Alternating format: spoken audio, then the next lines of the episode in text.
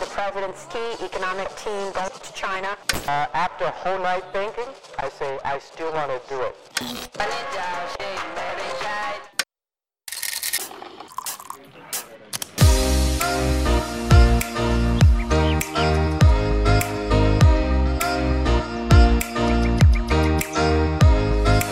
Hi, everyone. Welcome to Tech Buzz China by Pandaily, powered by the Sinica Podcast Network.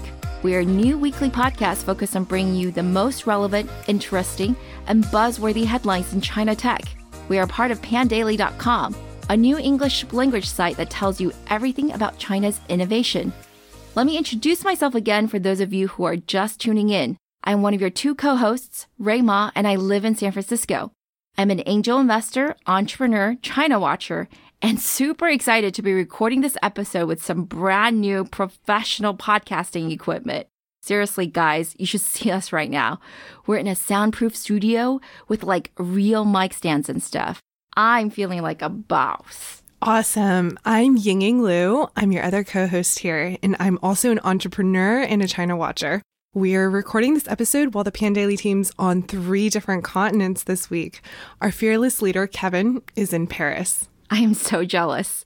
We are getting lots of helpful feedback and even some fan mail from you guys. So shout outs to Jason Lynn and Mikhail Kosak for taking the time to drop us a line. We really appreciate it.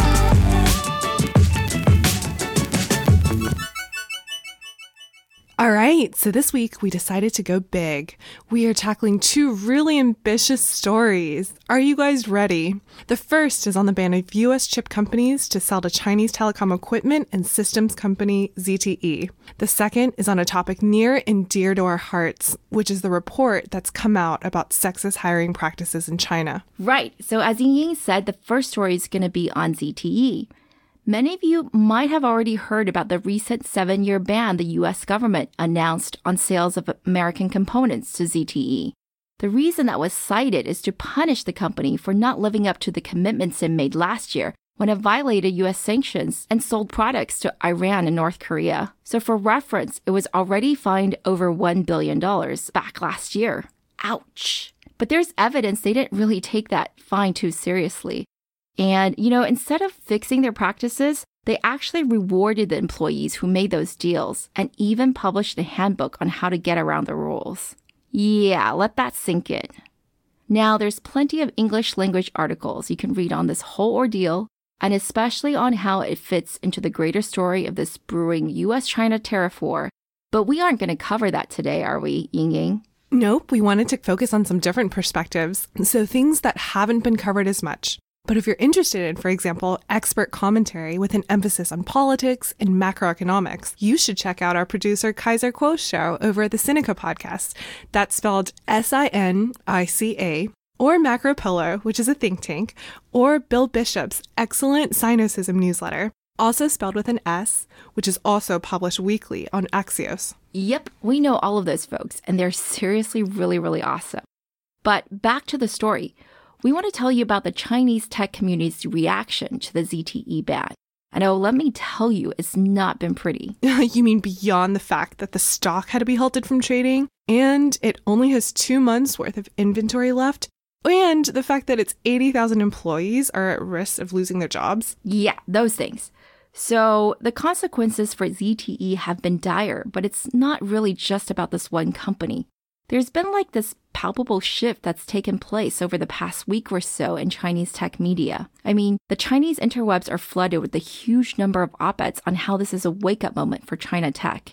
Not just any awakening, a very, very, very rude one. It seems that most people, myself included, had not realized how extensively China relied on core US semiconductor technologies. Sure, China has been the manufacturing center of the world, but what it's really good at, it seems, is putting everything together.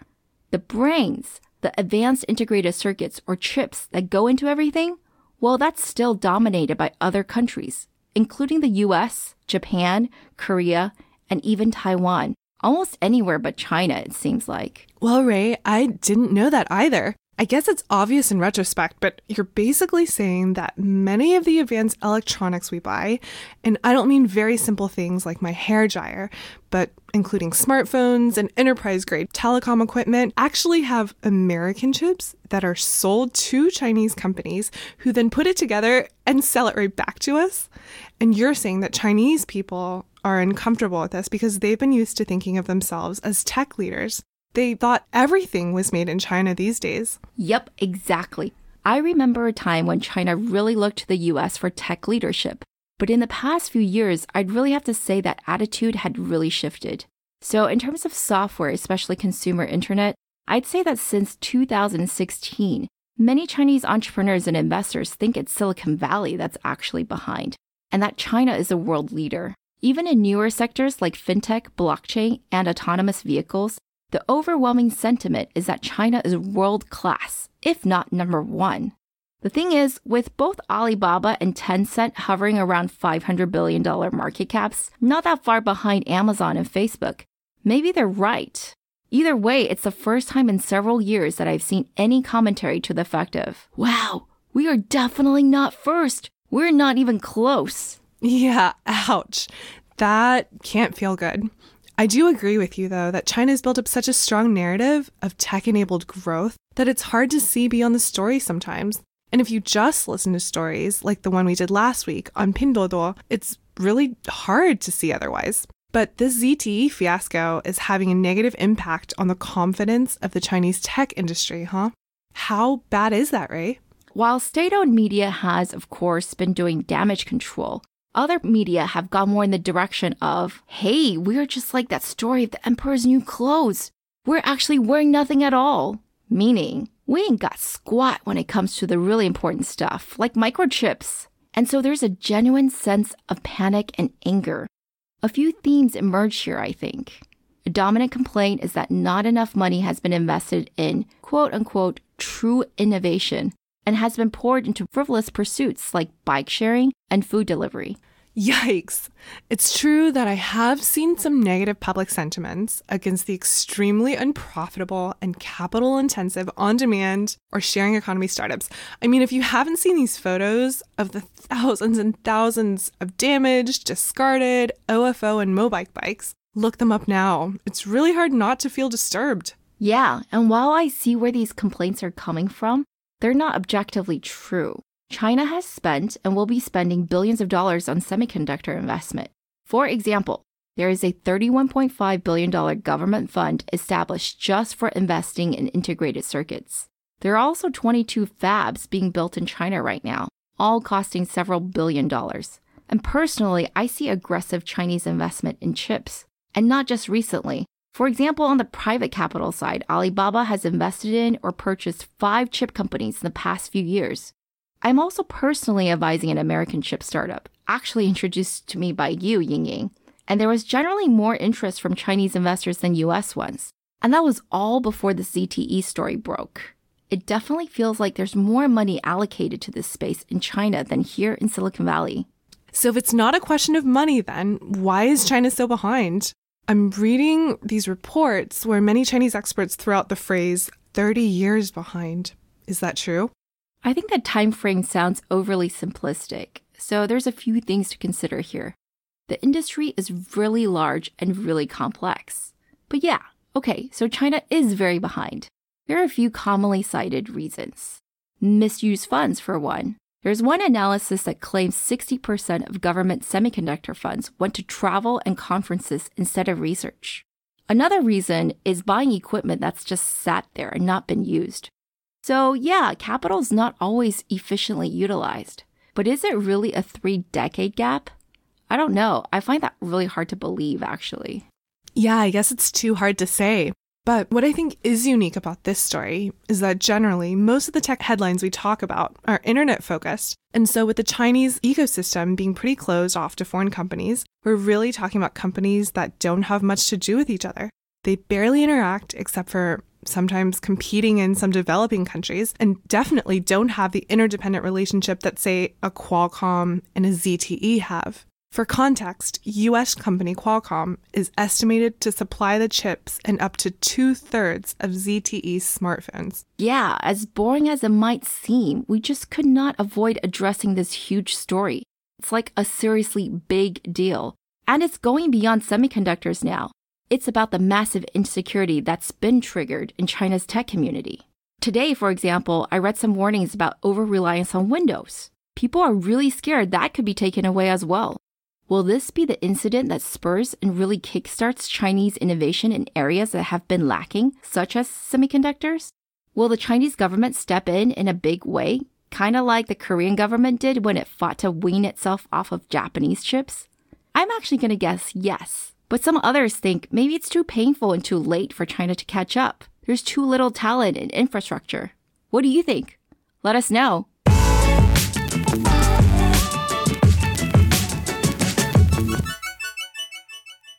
So, the other big story this week was about gender discrimination in Chinese tech, specifically sexist job ads.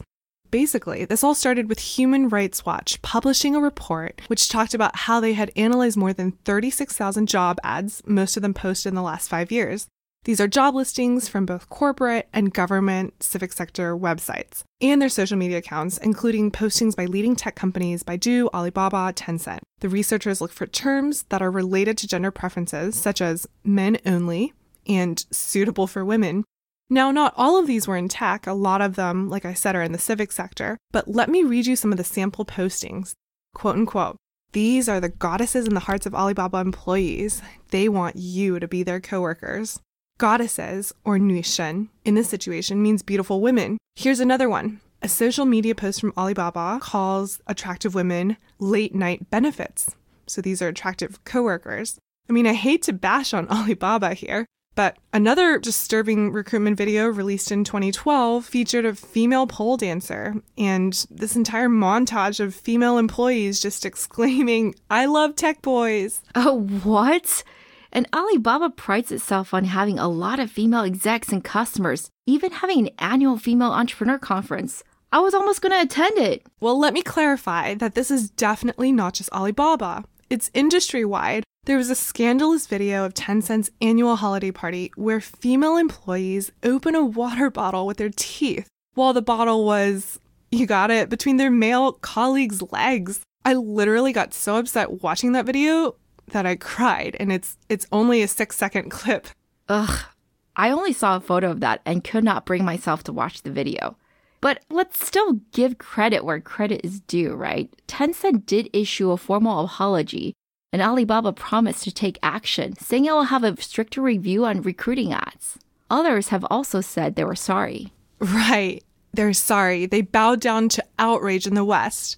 So this story made it onto a ton of media outlets here, and even our very own SupChina covered it. Rui, you were quoted in that Bloomberg piece commenting that gender norms are deeply ingrained and will be hard to change. But I noticed that a lot of Chinese media didn't cover this. Completely opposite our story just now on ZTE, this was just buried in Chinese news. Why do you think that is? Is it just so normalized that it doesn't seem like it's news at all? Actually, we tried to get a quote from an acclaimed female tech entrepreneur in China to address this, but she really downplayed the story and its impact, stating that actually, tech is a great place for Chinese women. I mean, there is a lot of coverage on, for example, Chinese female entrepreneurs, but many of these stories really do focus on the woman's attractiveness in the headline. Didn't you complain about this to Lulu Chen at Bloomberg about Yanzhi, how it's become totally normal to refer to a person's attractiveness. I mean, the word yanzhi or phrase yanzhi literally means face value. I've definitely seen lists of high face value female founders floating around. Face first, business second. Even with the entrepreneur you mentioned, yeah, we asked her reaction to the story and we're hoping for something pretty genuine, but Rui she she didn't even think it was a problem. Or maybe she just didn't want to offend any potential acquirers. We'll never really know. Wait, wait. I can't believe I'm saying this, and everything we're talking about is definitely really bad. But China isn't exactly failing on all fronts here. So it got a lot better in the years that I lived there, for example. Independent women are now celebrated much more than they have ever been. A few years ago, if you called a female "nu which means tough woman, it was totally derogatory. Now it's kind of a compliment. Yeah, I hear you. But it's still bad. I mean, back in 2013, I used to run a recruitment website for blue collar workers to be matched with employers in China. Most of our ads listed sex, height, age, accent requirements. This seemed pretty routine. Our team came up with the concept of using video interviews, which gave employers the opportunity to evaluate workers' presentation skills. And at the time, it seemed totally normal to me and even helpful to both sides.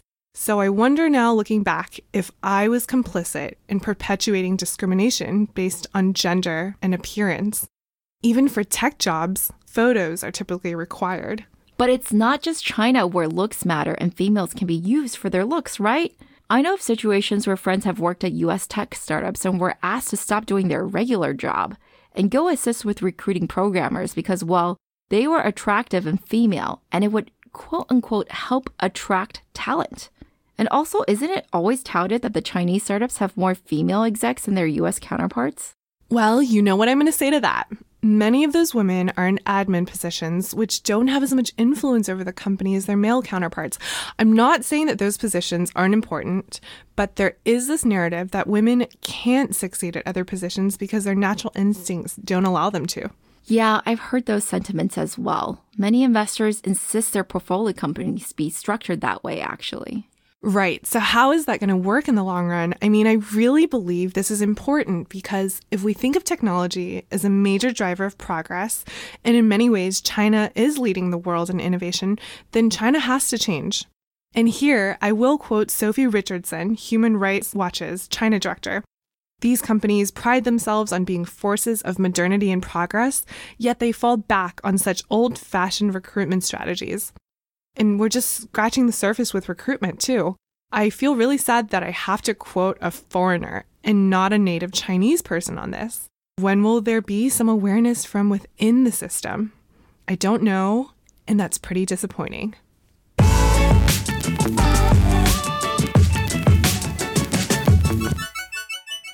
Okay, so a part of our mission is also to connect you, our listeners, with other resources in the US China tech ecosystem.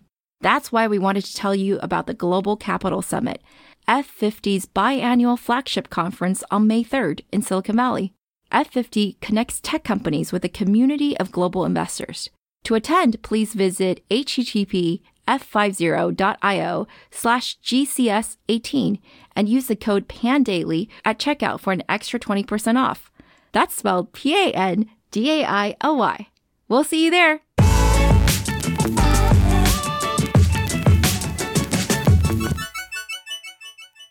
So, to recap, this week we talked about the reaction in the Chinese tech community to the US ban on China telecom equipment company ZTE and how it's stirring up dialogue around the reality of Chinese R&D.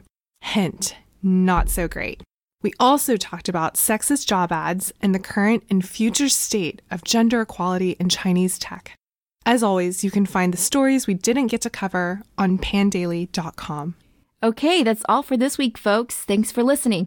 We really enjoyed putting this together and are always open to any comments or suggestions. You can find us on Twitter at The Pandaily, and my personal Twitter account is Ruima. That's spelled R U I M A. My Twitter is G I N Y, G I N Y, kind of an anagram of my first name. All right, we'll be back here same time next week. See you guys later. TechBuzz China by Pandaily is powered by the Sinica Podcast Network. Pandaily.com is a new English language website that tells you everything about China's innovation. Our producers are Carol Yin and Kaiser Kuo.